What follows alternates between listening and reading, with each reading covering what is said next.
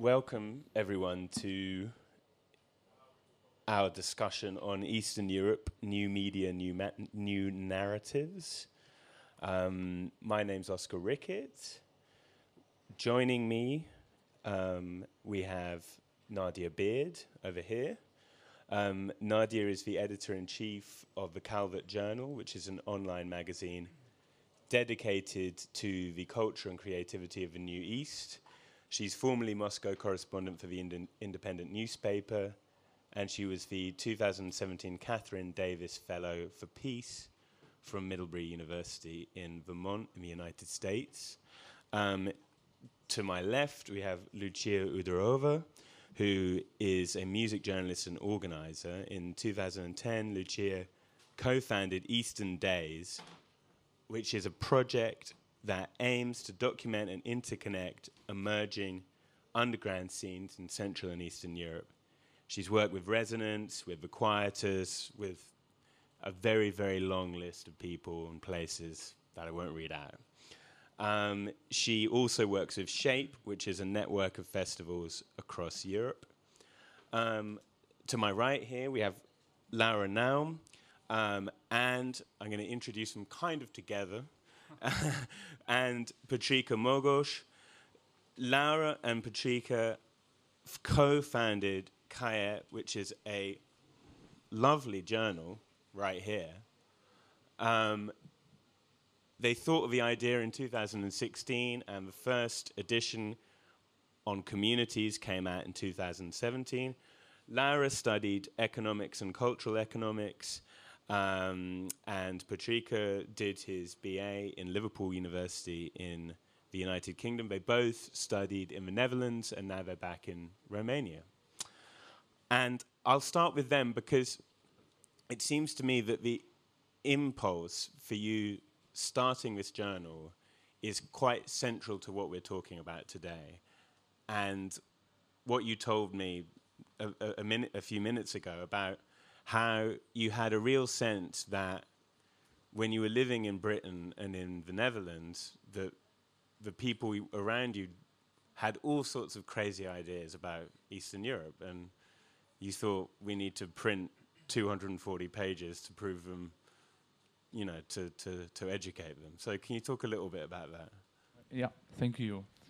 Uh, I, I think I speak uh, for the both of us when I say that we're both excited to be here as co-editors of Kajet Journal because uh, the talk allows us to, to, to articulate uh, things that are very meaningful to us as Eastern Europeans. Uh, such as how do we engage with ongoing processes of romanticizing the East or how do primarily Western media have this have this sort of tendency of othering Eastern Europe, and we we try basically to understand what kind of counter narratives do we have to engage with in order to to bring about social change both in Eastern Europe, but also maybe to change perceptions about Eastern Europe. And I think most importantly, today uh, we are interested in in planning an alternative modernity especially 50 years after the year that marked the world 1968. So Kajet started out of this, as you said, personal struggle with uh, with uh, uh, some knowledge inconsistencies that were looming around us during our time spent abroad, and. Uh, um, at the same time, we knew that the desire to know more about the space was there, but uh, the means, the vehicle to to understand the space, I think got lost in this sort of infinite ocean of information that was uh, that still guides our our our digital life, so to say. So I think that's also a reason why we wanted to go in print, just to have some sort of archival uh, archival or tangibility or materiality to to the to the thing itself. But I think also that Kajet is another kind of personal struggle, a sort of personal platform, so to say, because the magazine remains a very subjective form of expression. Uh, a very uh, and a, a, form of democratizing knowledge. We think we've been through the very problematic and even tedious process of uh, of uh, submitting and publishing in academic journals, and the the whole thing is rather ridiculous. I mean, it, it firstly, it's uh, this content published is very is completely inaccessible to to the people, both in format and in approach itself. So I think we try to bring these this uh, uh, um, serious subject matters with a more informal overtone. L- Lara, what's can you tell me about the audience you have in mind for this journal? Well, um, I th- um, yeah. Uh, so our audience is um, wide, a wide speaking English audience um, that are interested in Eastern Europe, that are interested in academia, and that yeah, just um, that want to uh, read uh, interesting uh, stories, negle- neglected uh, narratives about uh, Eastern Europeans. Um, Nadi, it f- feels like a good moment to bring you in here. What you talk you talked about um, the idea of the new East, and can you talk to us a little bit about that term and also about what the Calvert Journal is doing in, in terms of sort of trying to reorder people's understanding of this space? Sure. Um, well, for those of you who haven't followed us from the beginning, the Calvert Journal launched in 2013 with a Russia only focus. So we were focusing on um, trying to explore culture and creativity in Russia because um, then, and actually now in the mainstream media, a lot of the coverage of Russia is really focused on high level politics and foreign policy. Um, a couple of years later, we decided to expand to the 29 countries of a region that we define as the New East. So, this is Russia and Eastern Europe, the Balkans, and the Baltic states. So, this is the post Soviet and post socialist world. And by focusing on creativity and culture and youth culture, we really wanted to highlight so many people and projects who are kind of emerging and trying to put their own stamp on their nation, whether that's through culture, whether that's through um, digital media, whether that's through tech. Um, and, you know, the New East is a pretty new term because we wanted to get away from a very backward looking um, understanding and perspective on this part of the world. You know, a lot of the, the terms that we use to describe this part of the world, post Soviet, former Eastern Bloc, they're inherently backward looking. And that somehow, as we're trying to give these people who live there and who are navigating their own kind of um, new cultural landscape, to give them an opportunity to kind of define for themselves what, what they are and who they are. And so that's what we're trying to do with the term the New East. Um, Lucia, you we'll talk about the work that you do, but you told me quite an interesting personal story, which about visiting your family in Germany when you were younger, which sort of felt to me as though it spoke quite strongly to this conversation we're having about essentially about the stereotyping of Eastern Europeans. And could you could you share that with the group? I don't know how interesting it would be, but um, it was in the 90s, and, and it was still the time when, yeah, when when it felt that Eastern Europe is the unknown, the other, the exotic, and I don't know how how much it has changed uh, since then, or if it has changed. But yeah, I went to visit a family, which were a family of uh, emigres from the east, anyway, and they changed their name to so it sounded German, and they were introducing me as the family from the east and showing me how a hairdryer works. So Can, yeah. can you just clarify that you did know how a hairdryer worked? I did know how a hairdryer worked. so yeah, like it's uh, the, the the feeling of of suddenly coming to the West and and and feeling very sh- feeling realizing that you maybe are inferior or something. do you do you feel as though h- how much Western media do you do you read, and do you feel as though these stereotypes persist, and perhaps, if anything, deepen and become kind of more set in stone? I mean, usually, mm, it, when when it comes to the coverage of Eastern Europe, it's either about politics and and negative in the negative term um, of the word, and uh, or or trips, travel. So it's it's still this this sort of divide between yeah the politics, especially if there's something negative happening, as as is now, and or or if or traveling. So so, but then there's the music media, which I'm also interested in, and, and there I feel there's a bit of a change happening. People are writing about stuff that's happening in Poland. There's an active music scene, so it's changing slowly. But in terms of mainstream media, I think these, I don't know if it's changing that much. I think we should talk about music um, a bit later, but um, Nadia, wanted to ask the same question to you, and, and then also to ask you two the same question, which is how, which is about the persistence of this stereotyping in the Western media. I- i- Is this something, and perhaps with the British media, it's something we see every day. Is this something that you see every day, and is this something that you try and kind of actively? um, do you try and sort of actively dispel these myths in the work that you're doing? Um, yeah, that's a good question. I think we're not trying to smash these stereotypes, we're trying to build on them. You know, the, the problem with stereotypes is not that they're wrong, it's that they're incomplete. It's that they only show very, one very small side of a nation, of a society, of a culture, whatever it is. So, what we're trying to do on the Calvert Journal is say, okay, well, Putin, but that Russia is not only about Putin, that it's actually about young people who are doing a lot creatively, whether that's in fashion, whether that's in photography, and to actually offer them a platform and to focus our attention purely on them. Because the mainstream media will always focus on high level politics and foreign policy and war. And while that's important, they're, they're sort of taking care of that. And, and, and we need to create a space for other narratives to come to the fore, which is practically speaking just about focus, shining a light on these people who are doing some really great creative things and who are actually developing in, in a very positive way um, the, the creative landscape in their country.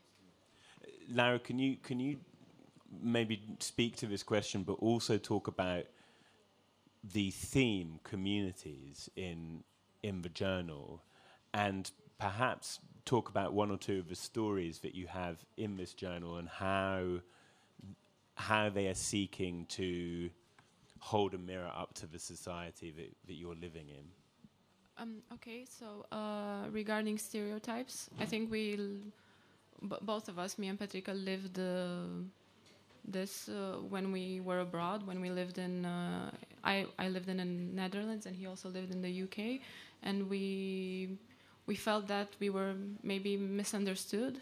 So I think that's how uh, Kajet um, uh, materialized. Um, we chose uh, the topic of communities for the first issue because we felt that um, uh, the idea of togetherness is really important in the, the, the time that we are living, and that uh, t- um, together we can um be more powerful and to show that uh, communities are um, impo- are the people are together in Eastern Europe. They they um,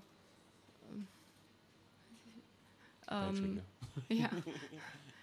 um, so um, um, should I s- uh, say some stories? Some uh, talk about. yeah, some, it'd be uh, interesting to, to hear if you have an example. Well, from, from uh, I can issue. uh, tell you about my article. Sure. Uh, my um, my great grandmother comes from Albania. She migrated to Romania, but um, when she lived in Albania, um, because they were a Christian community, in a more um, yeah in a um, Turkish uh, because the, the Turkish occupation came to Albania and they wanted to show their Christianity by uh, tattooing crosses on their foreheads and on their hands. So um, my great, I remember my great grandmother that had a cross on her forehead, and the women did that, and uh, they tried to stay together and express their uh, beliefs. So I think that was also important. Um, another interesting story is also Petrica's uh, story about uh, uh, a punk community in the communist era Yeah. in uh, Romania, uh, Chovesh. He also did some research on uh, on this in the archival, uh, Romanian archives, and um, he found out that there was a punk scene in Romania in in the 70s and 80s. One Which- that was uh, literally under the ground, meaning Yeah, that they were living uh, I mean, under the sewers systems uh, in the in the part of Transylvania. These punks being primarily uh, Hungarian ethnics. So I think they had this sort of mix of uh, bricolating their own cultural products. Uh, I mean, appropriating Western bands according to a local context. So I think I was particularly um, interested in how they they dealt with their own local circumstances and how they try to recreate maybe a Western imaginary world.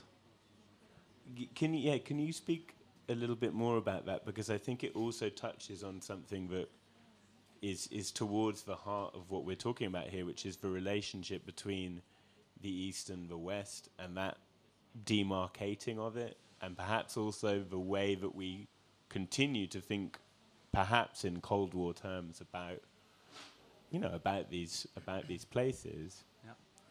I, I think that a very controver- controversial standpoint regarding this West-East relationship uh, is that uh, actually the West has uh, has managed to instill itself in the Eastern European psyche way before 1989 through various kinds of I don't know goods that were circulating uh, in the black market or just to create a sort of uh, Western uh, a desire to become Western, and I think that uh, that slowly uh, that that didn't didn't, didn't dissip- dissipate after 1989, and I think even increased. And uh, people have this Eastern Europeans have a, some of them. I mean, um, it's hard not to generalize here, but I think a, a great majority of them have a fascination with Eastern Europe, uh, with, with the Western Europe.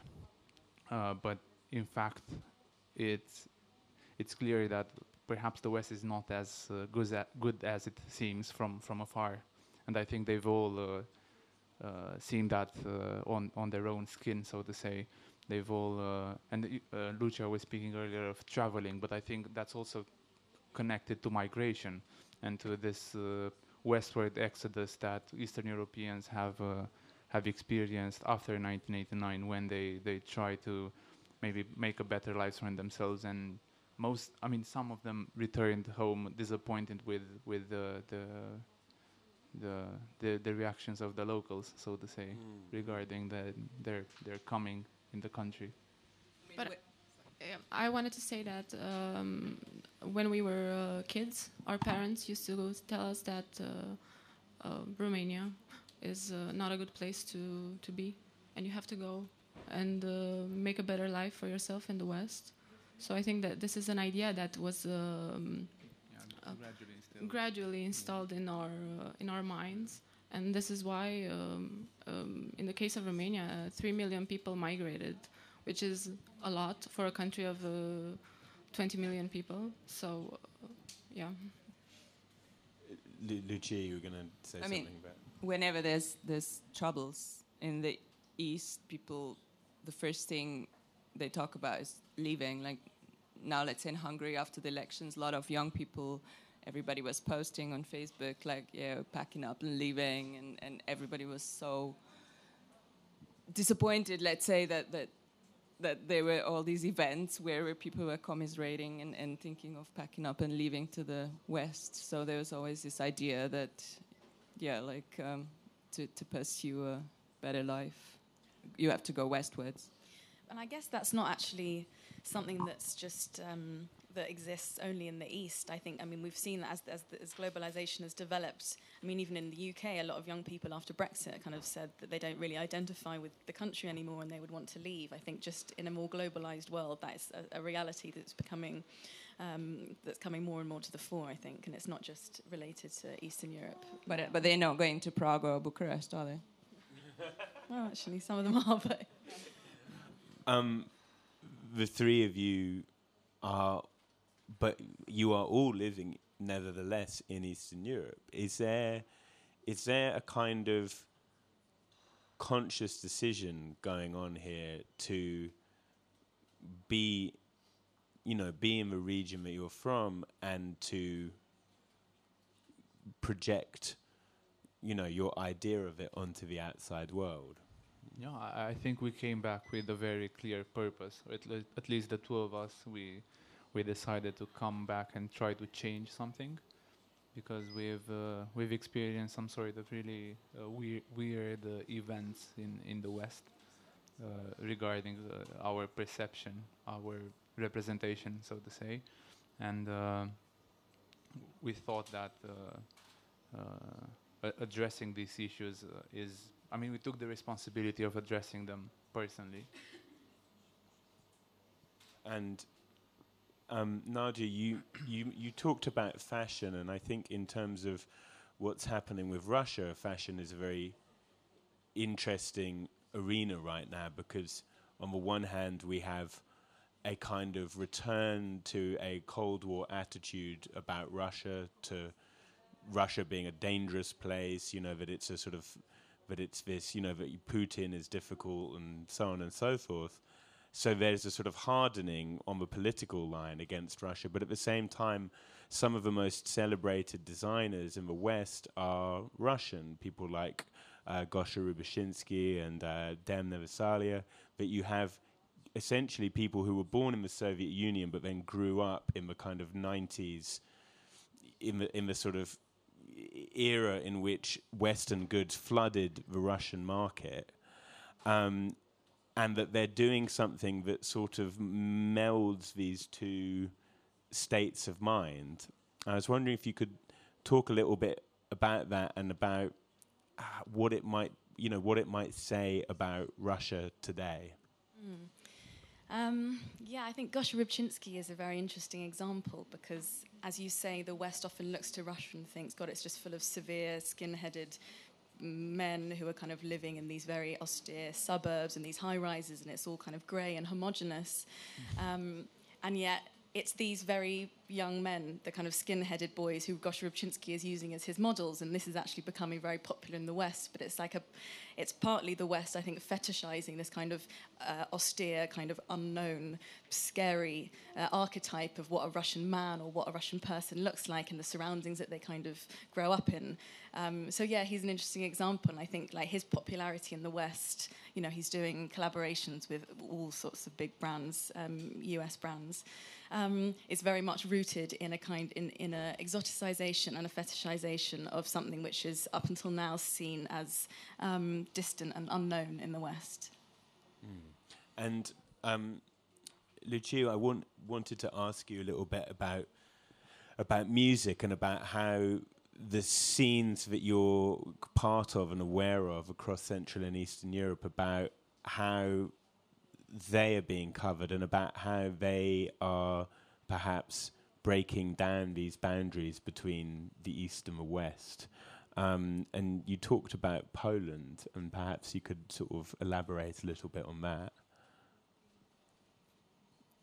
Um, with music, it's a bit harder than, let's say, with art, film, or fashion because it's often abstract. So it's kind of you have to express yourself with what you have, and and with fashion and with film and stuff, you you bring in all these maybe exotic for the West narratives that, that are interesting. But with music, a lot of the stuff, it's it's hard. I mean, there's lo- lots of music being made everywhere. So how do you break through?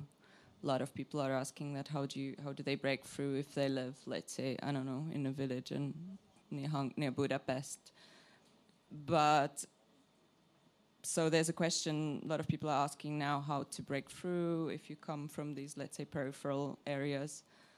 And um, yeah, in Poland there's a big music scene, big infrastructure, and the difference is that the internal music market is big there and self-sustainable, so they they're not reliable, reliant on on on export import. So they, they, there's a lot of big festivals and. Um, but it's also interesting what's happening now politically in Poland versus how how how the infrastructure is able to sustain itself, because a lot of the um, events are dependent on funding, so it's also it's very vulnerable how with a change of of let's say political structures how the whole the funding uh, gets affected and then a lot of the stuff uh, can disappear because it's not in the interest of the current uh, political elites. So it's like, let's say in Hungary, there's a lot of the independent stuff is not funded by by any governmental institutions. So a lot of it has to be self-sustainable or or reliant on European funding or something like that. So it's very precarious. It can one year it can the festival can happen, next year it doesn't happen. So so it's difficult in that way. But the un underground, the underground of the underground always survives. it's it was happening in during communism. There was an underground scene, which was pretty active, and and it's still active because it's, self-sustainable. I wonder how you think the internet and particularly the advent of live streaming sites and I suppose at the kind of sort of bigger, more kind of mainstream end, we might be talking about something like Boiler Room. I wonder how you thought that because you know we now live in conditions in which you know a kid from the countryside in Poland or Romania can watch a video of you know a DJ in Berlin or a rapper in East London and can feel at a distance like they're part of something and can also can also have an understanding of that music in a way that used to take much more effort. Certainly did for me when I was young right? So I I think there's sort of two things that I think about. You, you know one I think this is a you know, it kind of broadens people's horizons. It's a very interesting thing. But then, of course, you've got the countervailing force of globalization, which means that maybe local differences get ironed out. I was wondering if you thought that, you know, for for for a, for a kid from, you know, any from outside an urban center in Poland or Romania or Slovakia or wherever, how are sites like Boiler Room, YouTube, are they are they kind of changing the way that that that culture is understood and received? I mean, I mean, there was never even during before 89 people were not like isolated and creating something like that never existed in their isolation they were listening to records from the west people were aware of, of, of let's say trends and, and there was new wave, there was post punk, and these these music styles were also happening in the East during communism. So now it's also like in music, it's it's very easy for music to to break boundaries and pass through. So it's it's I don't think there's any isolated um, music styles that, that are not influenced by what's happening in, in the global scenes. But let's say in, in, in Bucharest, Future Nuggets, which is a label by Ion Dumitrescu, is is is uh, um, it's they've they created this blog which was like a, like a mystification. They they it I discovered it like eight years ago, and it, it says like a Tumblr blog, Future Nuggets, discovering the psychedelic uh, obscurities from the darkest air, uh, corners of Romania. And and there were all these tracks, and I was like, wow, what is this? And in the end, I found it was all like tracks by two people who were like playing with this mis- mysterious ideas of these obscure Romanian tracks. But so they were like these two these guys who were re- recontextualizing Manele, which is this Romanian turbo folky style, and and, and inject mixing it with electronic music and.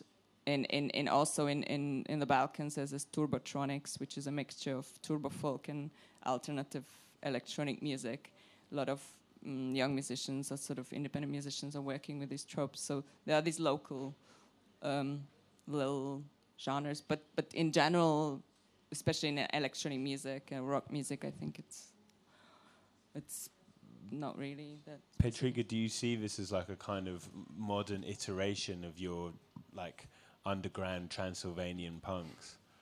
You know, it might be a little bit less kind of romantic to you know, to think about like kids messing around on the internet, but it's kind of the same thing, isn't it? Yeah, yeah, it is. But I think that speaking of uh, Eastern European artists uh, that emerged in a globalized world after '89, I think there's we can also talk about uh, there. There is this argument about a strategy of resistance, uh, where uh, so-called marginal or peripheric uh, actors internalize a, a, sort of self-Easternite version of themselves, that meaning that they fi- find expression in fulfilling uh, e- expectations of what the West wants wants to hear from them. So I think it's to a certain extent it's as if Eastern Europe, some Eastern European artists curate the East for for the West.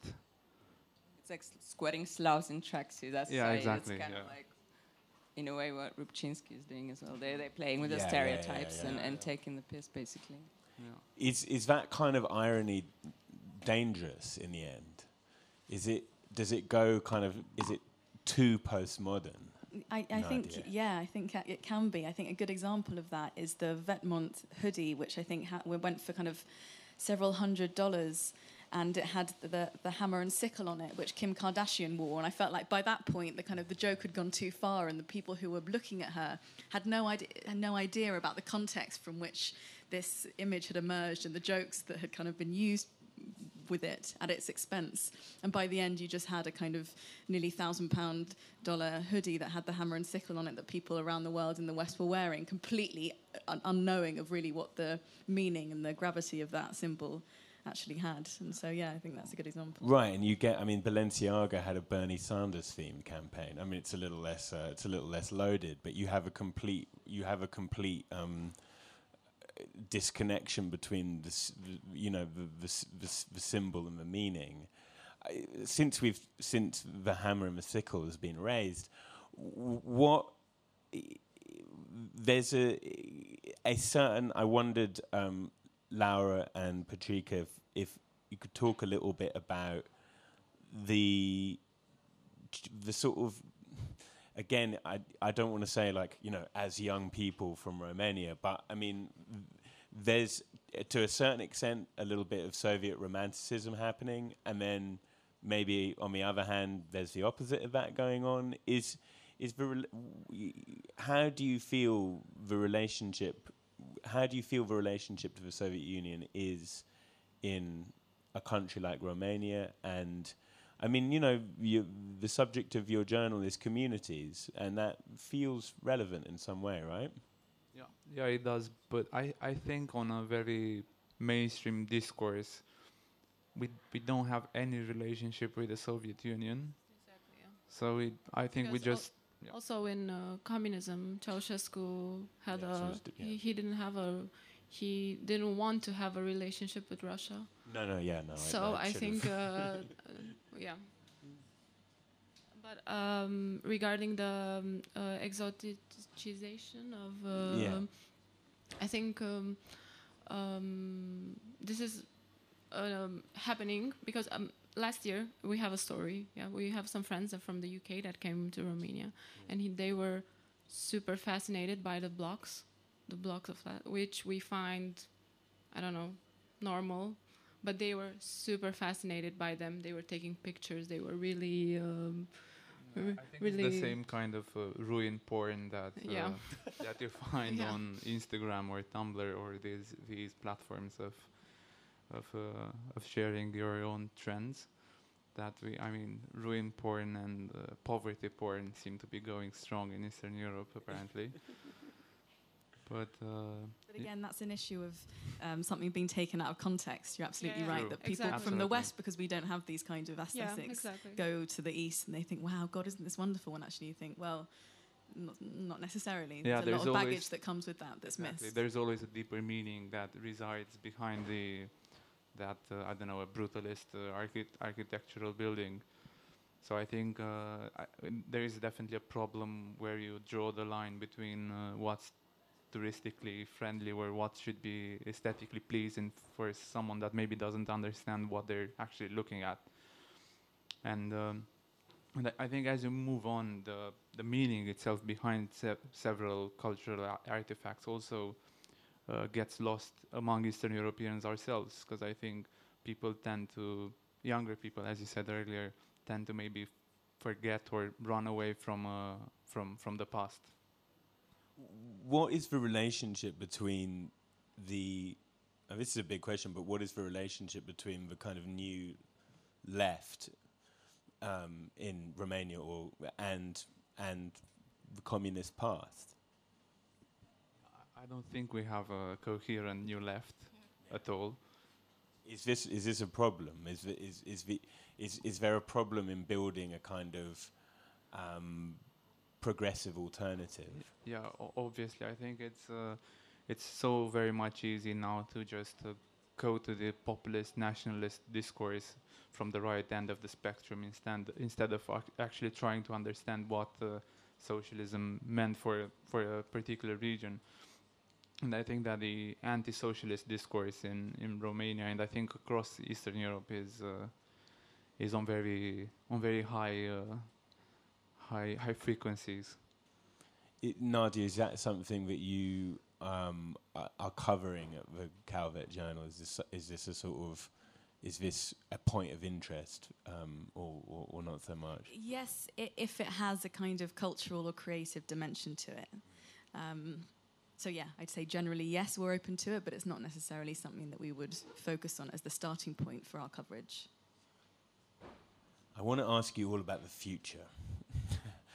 um, where, and, and perhaps I want to ask about, you know, where this, you know, w- w- whether whether these kind of new narratives that we're talking about, where whether they can break through into the mainstream, or whether we will continue to see Eastern Europe. Uh, kind of put in this box. Um, and Nadia, I'll, I'll start with you. It's an interesting question, and it's a hard question to answer.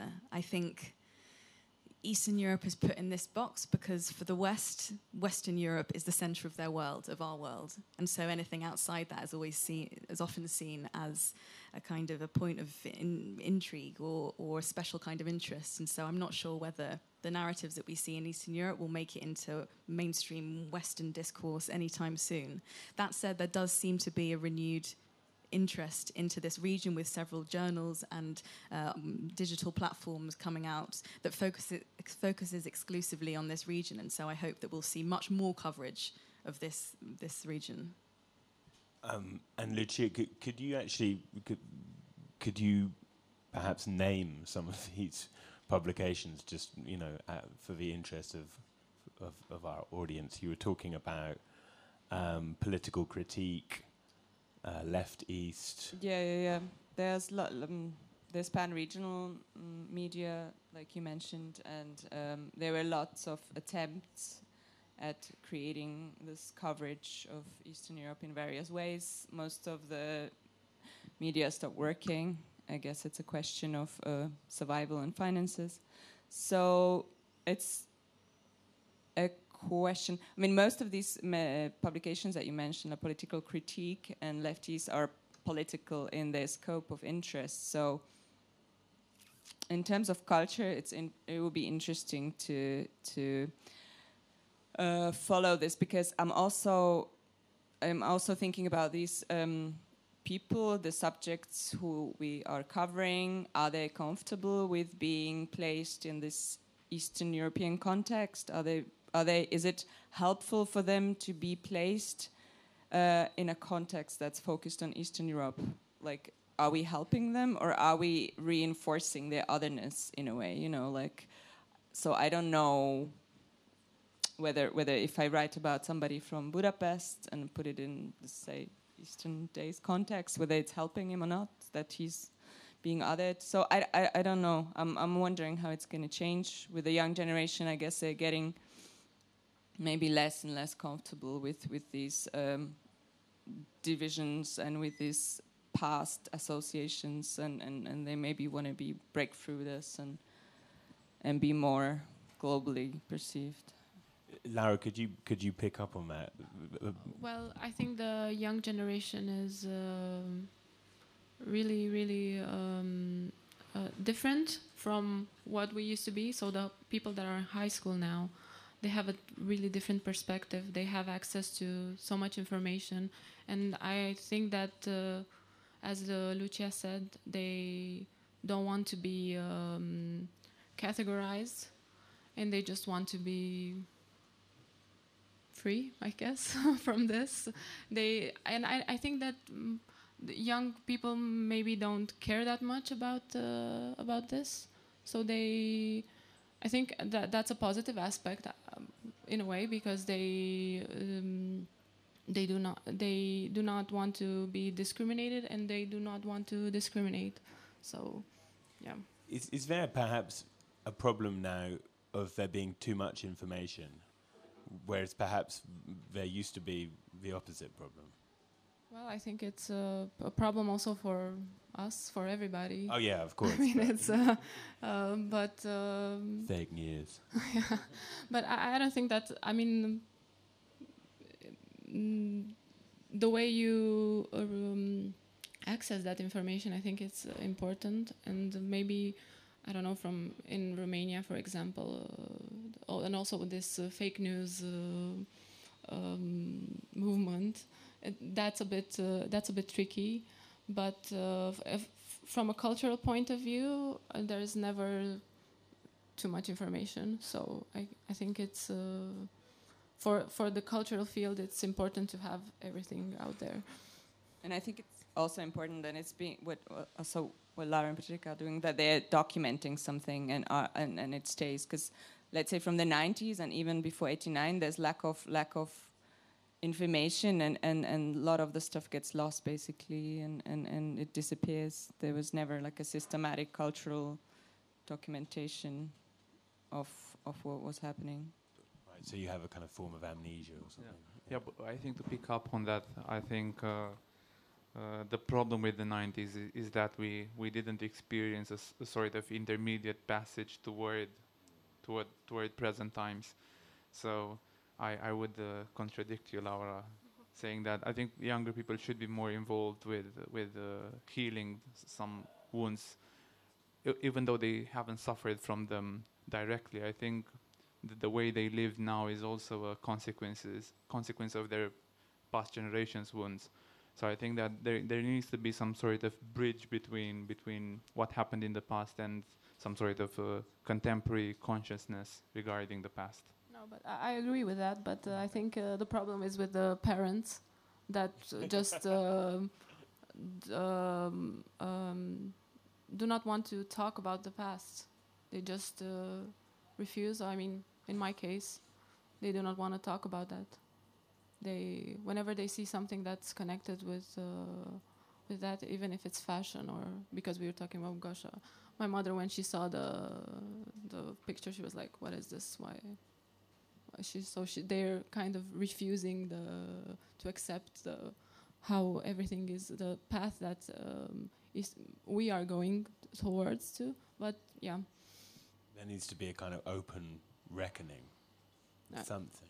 Yeah, I think so. Yeah. Yeah. Yeah. Yeah. yeah. Okay. Now, um, I want to thank everyone, and I want to see if any of you have any questions. So, if you've got a question for anyone on the panel, now is the time to say something. And how should we get the microphone out to you? Ah, oh, there you go. Hello. Thank you, everyone, for this presentation. Um, I have a question on the um, concept of Eastern Europe and uh, its uh, relevancy in um, actual Europe, where the young people, young people can travel all around. And uh, don't you think that talking about talking about cultural creation in Eastern Europe, you are not strength, strengthening uh, the boundaries between Western and Eastern? And I will take, for example, as a French, I can see that I don't know much more from the Swedish cultural creation rather, uh, rather than Czech or Romanian. So why don't you talk about European creation? I mean, I think that the issue until now is that a lot of, of, of uh, media outlets have talked exclusively about Western European culture, and so we're actually trying to fill the gaps um, with areas which really have had have been woefully kind of underreported in the media. So I, I, think it's not about saying that you know Western European culture isn't important or Swedish culture isn't important. I think it's about having kind of a regional focus and understanding that this, Eastern Europe and Central Europe is a very very important region. It is historically and it is clearly today, and that we we would really like to know more about culture so that we will have a better understanding of our neighbours and the kind of the continent in which we live.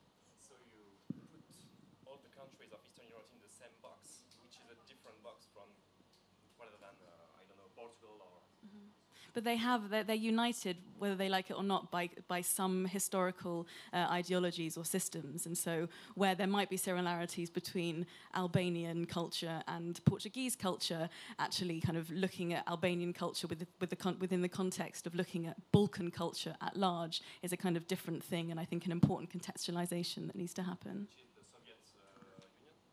uh, or post-Soviet or post-socialist, given that the Balkans weren't part of the, the Soviet Union. But again, even though the, the, the, Balkans weren't in the Soviet Union and behind the Iron Curtain, they did share some um, political ideology that their governments kind of instilled, being allies with um, with Soviet nations. So.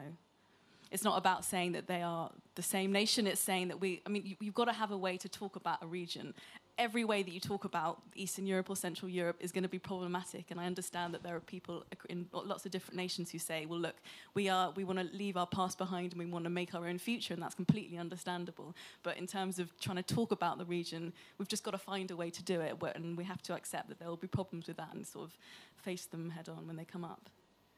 But but I think that this is also a process for us, at least personally a subjective process of coming to terms with our own identity. And I, I see this happening all over Eastern Europe. Eastern Europeans themselves, depending on the region they find themselves in, tend to create some sort of uh, uh, micro regions within Eastern Europe. For instance, we have Central Europe, which is this sort of terminological trope, middle of Europe, uh, with Poland, uh, uh, the Czech Republic, and uh, Slovakia, and Hungary.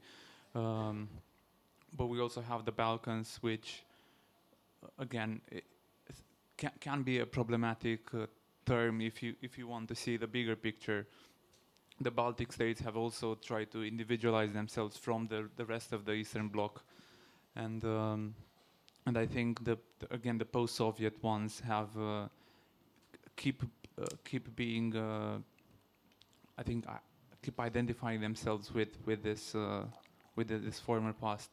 So uh, to a certain extent, I think that Eastern Europeans uh, themselves have this habit of, uh, of finding some sort of general sense of identity. And I think to a certain extent, we ideally that would be a European identity, but I think we're trying for something more locally based rather than something continentally. I mean, for me, for me, it was, and motivation was that we in Eastern Europe find out what's happening in the neighboring countries. So I, I, wasn't trying to do a project for the West, but I was trying to connect bands touring in Poland. They write me, I want to play in Budapest, or I want to find out what's happening in, in Romania musically, because I didn't know, and I didn't know where to find this information because it wasn't anywhere. So it was because you, even during communism, the, the awareness of what's happening in the East, within the East, was very little and very low. You knew more about what's happening in Texas, America, musically, than what's happening in, in Slovakia. So for me, that was the motivation.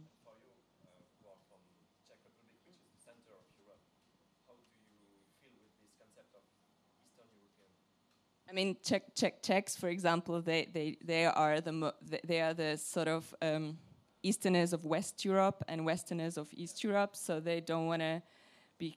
I mean, they always like whenever it's talk, it's there's talk about East Europe, they don't want to be categorized there. They they central, they're Central Europe. So there's this as Middle Europe versus Eastern Europe, which which Eastern Europe is perceived negatively usually. So so they don't want to be classified as such. So from the Western perspective, it's still East Europe. So. But, but I think there are also other criteria that come in at play there. Because, for instance, we tend to see Prague as more Eastern European than Vienna, although it is geographically more geographically more westward.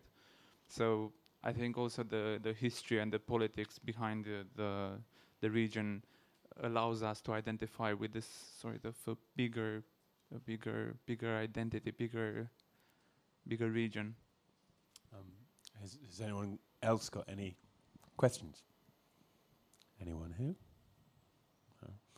Okay, well, perhaps we can pick up then on on on this question, which is to say, are we, you know, we accept, for example, that we will have, you know, that you might have a magazine that would cover Latin America or parts of Africa or even the whole of Africa.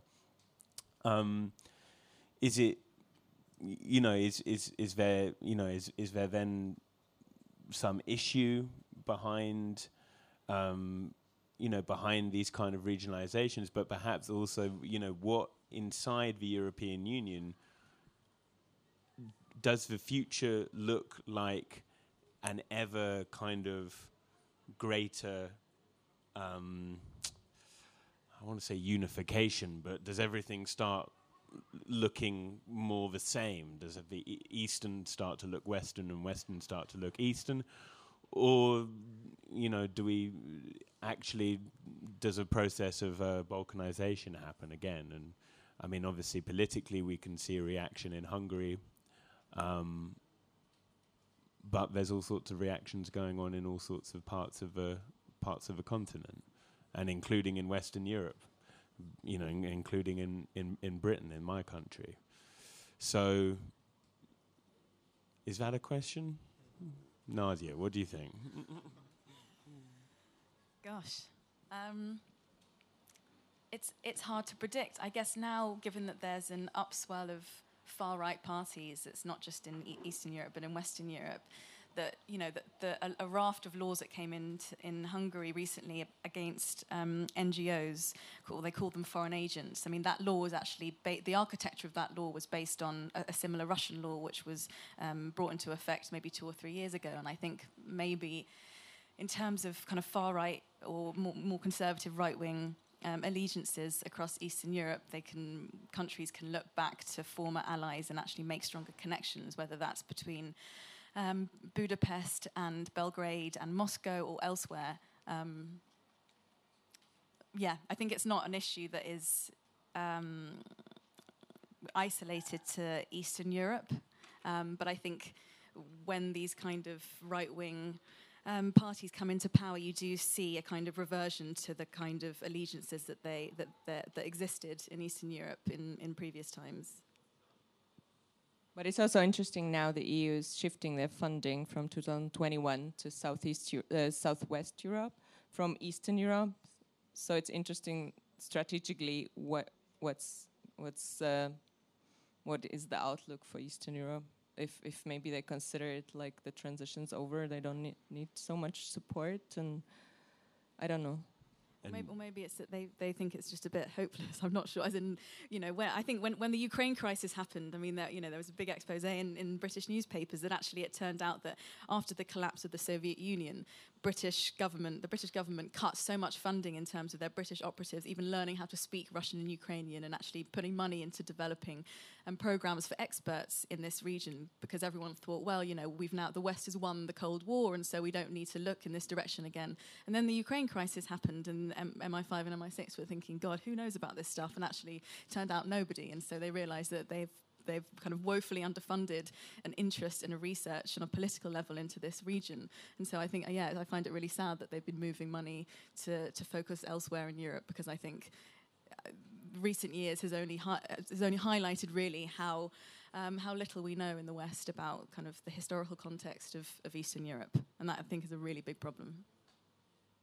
I, think to come back to your question regarding the future of Eastern Europe of, or European project, I think that uh, th there has been some sort of process of uh, homo I don't know of of, of uh, making everything the same, at least in terms of politics, because after 1989, the implied direction of Eastern Europe was that it had to embrace neoliberal capitalism and to to and that its ultimate goal was to become just as Western Europe. And I think that to a certain extent, we're also we've also come to be guided by this uh, the former 1980s Thatcherite principles, the TINA principles, that there is no alternative. And uh, I think also now in Eastern Europe there is this uh, there is this um, widespread sense that uh, that uh, not only capitalism is the only viable political system, but also that it is perhaps impossible to even Im Im imagine an alternative to it. So I think uh, this seems to be more of a global problem rather than an Eastern European one. But I think it's interesting to start to imagine Eastern Europe as a sort of, uh, as I don't know, an arena for the future, or sort of post-national or anti-national space where where um, where um, these kind of kinds of boundaries maybe matter less, also because of some sort of shared traumatic past that that we we currently have. And uh, I think for also what we try to do with the next issue is to come up with some sort of vernacular Eastern futurism, or to come up with some sort of alternatives for how can Eastern Europe uh, uh, imagine itself as a as, as a better part of the world.